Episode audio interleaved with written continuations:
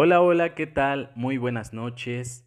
En este podcast vamos a hablar sobre una de las enfermedades neurológicas más frecuentes, parálisis cerebral infantil. Es importante que la gente se interese en estos temas, pues ya que nunca sabemos si nos encontraremos a una persona con esta enfermedad y si lograremos empatizar con la misma. Además, pues de, de nutrir nuestro conocimiento. Pero bueno, sin más preámbulos, Comencemos.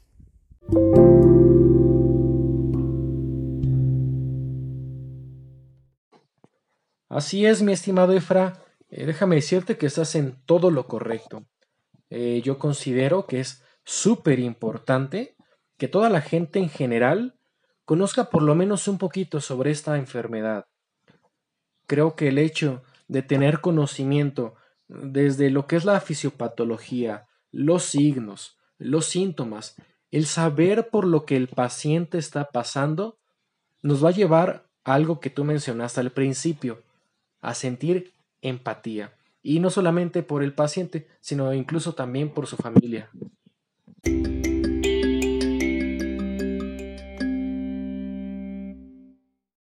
¿Qué te parece, mi querido Jorge, si seguimos avanzando, dándole forma y estructura a esta enfermedad? Vamos a ver que la parálisis cerebral infantil, o por sus siglas PCI, es un grupo de trastornos que va a afectar la capacidad de una persona para moverse, mantener el equilibrio y la postura. Es la discapacidad motora más frecuente en la niñez. Vamos a ver que también está representado como un síndrome. Quiere decir que tiene varios signos, varios síntomas que pueden estar relacionados hacia esta eh, patología. Vamos a ver que su origen va a estar localizado principalmente en el sistema nervioso central, eh, principalmente en lo que es la primera neurona o neurona motora superior.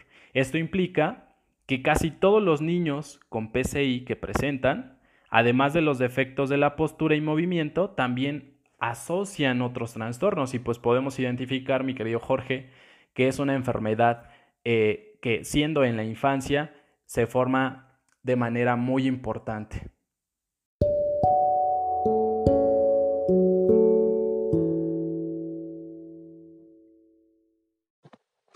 Sin duda, muy interesante este tema, Efra.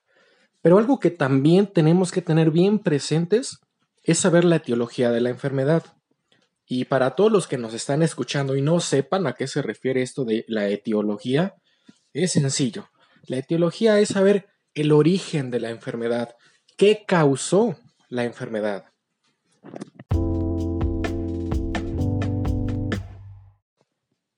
En este caso, el PCI se considera un síndrome multietiológico.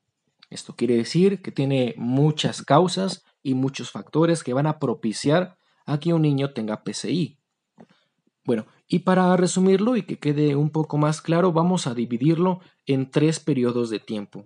El periodo prenatal, el periodo perinatal y el periodo postnatal. El periodo prenatal nos vamos a referir a básicamente todo el embarazo de la madre. En este periodo podemos destacar la hemorragia materna, que principalmente se refiere a algún tipo de traumatismo. También está la fiebre materna alta, infarto placentario, así como un infarto cerebral, la exposición a toxinas, el ingesto de drogas, eh, alcohol o tabaco y incluso el VIH. En el periodo perinatal eh, hace la referencia al momento de cuando la madre está dando a luz. En este caso podemos destacar cuando el producto nace antes de las 37 semanas de gestación, se le va a considerar prematuro, el cual es un factor de riesgo.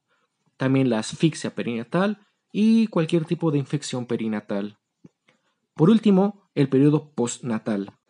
Este periodo abarca básicamente desde el primer momento en el que el bebé nace en adelante, básicamente toda la vida del bebé o del niño. En este aspecto vamos a destacar el traumatismo craneal, una hemorragia intracraneal, un infarto cerebral, hidrocefalia e incluso algún tipo de tumor intracraneal. Pues bueno, vamos a identificar que una vez que ya sabemos cuál es el origen, como bien lo comentas, Jorge, pues vamos ahora a hablar de los tipos de parálisis cerebral. Vamos a ver que los médicos clasifican la parálisis cerebral infantil según el tipo principal de trastorno del movimiento involucrado. Ajá. También, escucha esto, Jorge. Según las áreas del cerebro afectadas, pueden producirse uno o más siguientes de los trastornos que voy a mencionar. Uno de ellos sería la rigidez muscular, que también se conoce como espasticidad. El segundo es movimientos involuntarios, que también se le conoce como disinesia. Y por último, falta del equilibrio y de la coordinación, que también se le conoce como ataxia. Entonces, pues, según las áreas afectadas del cerebro, como bien menciona aquí, pueden producir uno o más trastornos de los que les acabo de mencionar. Interesante, ¿no?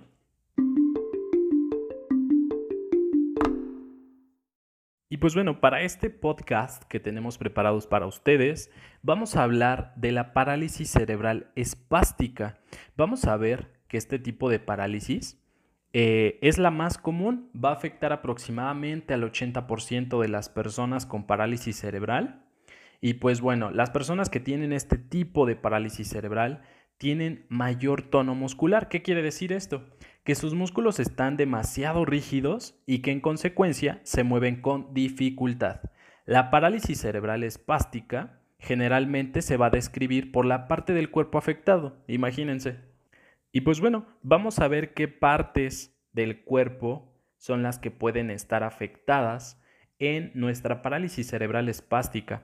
Vamos a identificar el primer punto, que es diplegia y diparesia espástica. Vamos a ver que la rigidez muscular se va a presentar principalmente en las piernas y menos en lo que son brazos. Ajá.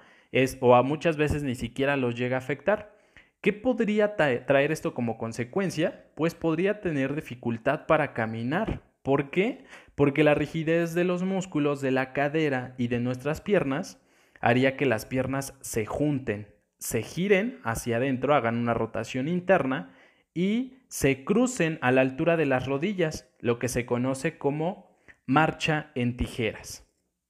Vamos a identificar el segundo punto. Vamos a ver que la hemiplegia y hemiparesia espástica es cuando afecta solo un lado del cuerpo y por lo general más el brazo que la pierna.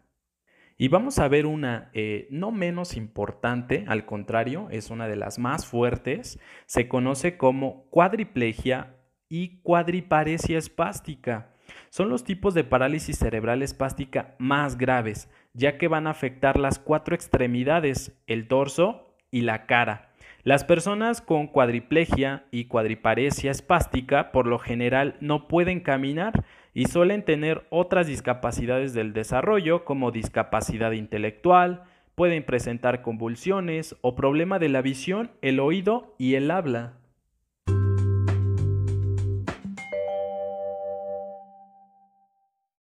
Muy interesante lo que platicas, mi querido George.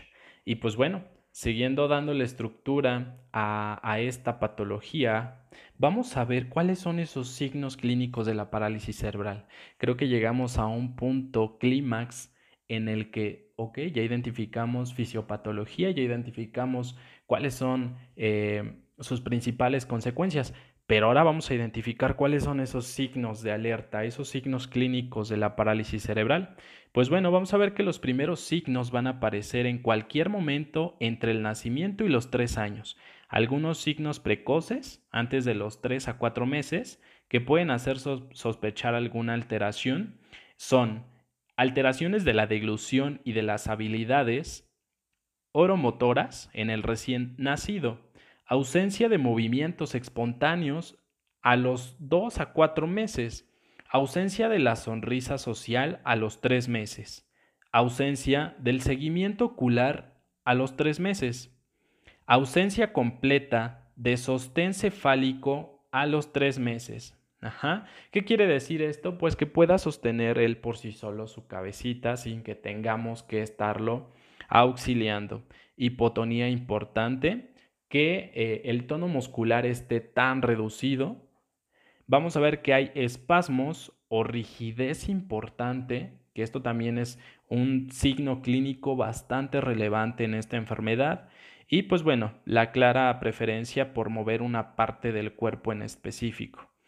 Eh, es importante que identifiquemos que estos signos no son eh, diagnósticos, eh, por lo tanto, deben ser valorados con prudencia y en un contexto adecuado principalmente para que pues no vayamos a identificar algún o se vaya a asociar con alguna otra patología.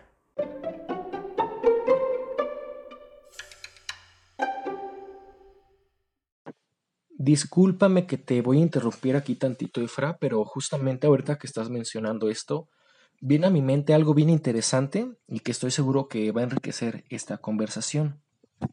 Fíjate que hay un neurólogo estadounidense llamado Joseph J. Volpe, o Volpe para los compas, que él junto a otros colaboradores describieron y postularon cinco patrones de padecimiento hipóxico isquémico que tienen gran importancia y relación en este caso con PCI.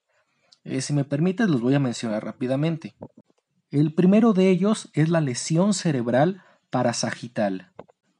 Esta lesión involucra a la corteza motora que controla las funciones proximales de las extremidades, por lo que este patrón de lesión casi siempre se relaciona con una cuadriplegia espástica. Eh, el segundo es la leucomalacia preventricular. Esta es una lesión de la materia blanca cerebral, la cual va a generar un patrón espástico de los miembros eh, pélvicos con menor afectación en miembros torácicos. Esto va a dar lugar a una diplegia espástica. La tercera es la necrosis cerebral isquémica focal y multifocal. En este caso, las secuelas clínicas se manifiestan casi siempre como una hemiplegia, pero en casos severos se puede llegar a manifestar como una cuadriplegia acompañada de eventos convulsivos. Y la última es el estrato marmóreo. Esta se considera una de las lesiones más raras, pero se caracteriza por, eh, por una lesión de los ganglios basales y el patrón clínico que se manifiesta son alteraciones coreoatetósicas. Ah, no es cierto, Efar, me falta una más. Ahora sí, la última es la necrosis neuronal selectiva. Esta es la lesión más común en la encefalopatía hipóxico-isquémica y generalmente ocurre en asociación a otros patrones de lesión.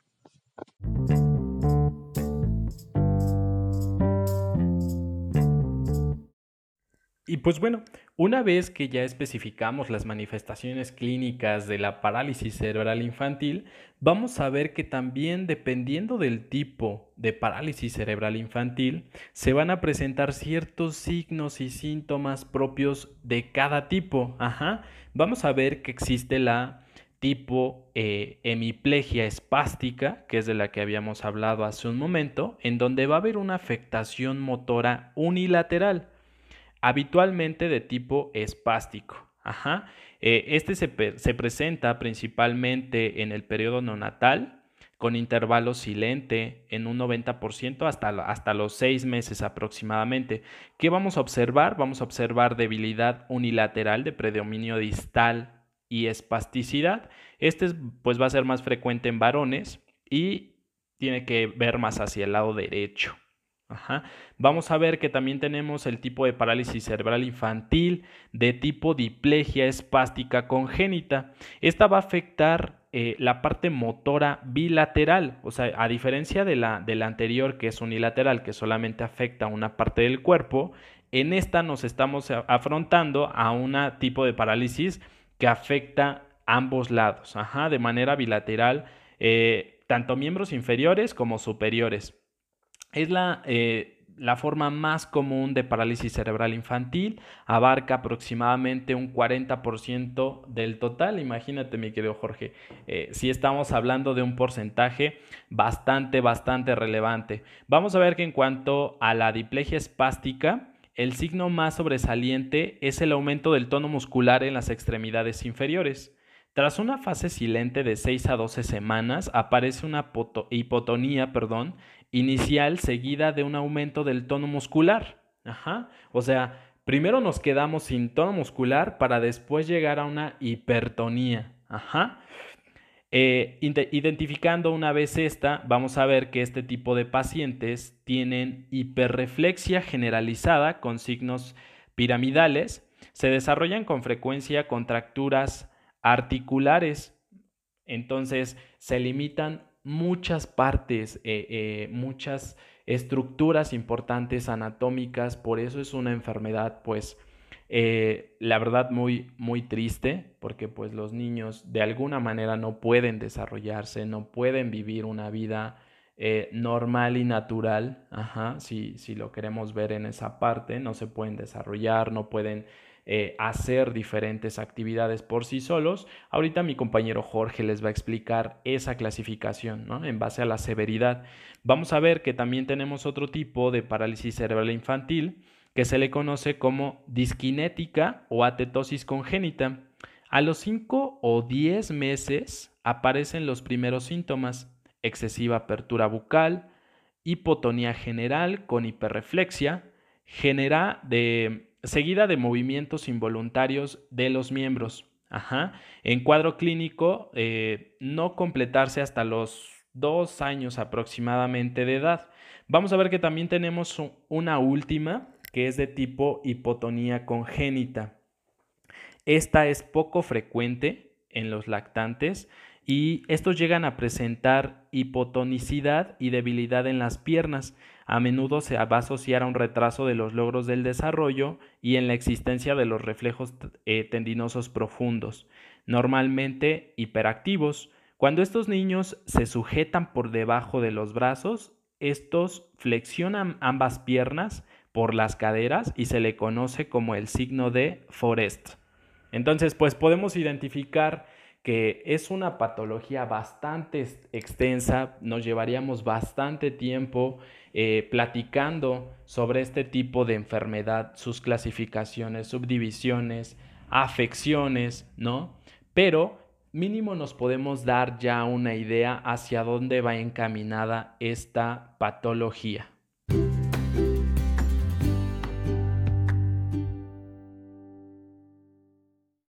Sí, es cierto, Efra, este tema es bastante amplio. Yo creo que si seguimos hablando de esto fácil, nos aventamos una hora más. Pero, pues lamentablemente, se nos acabó el tiempo.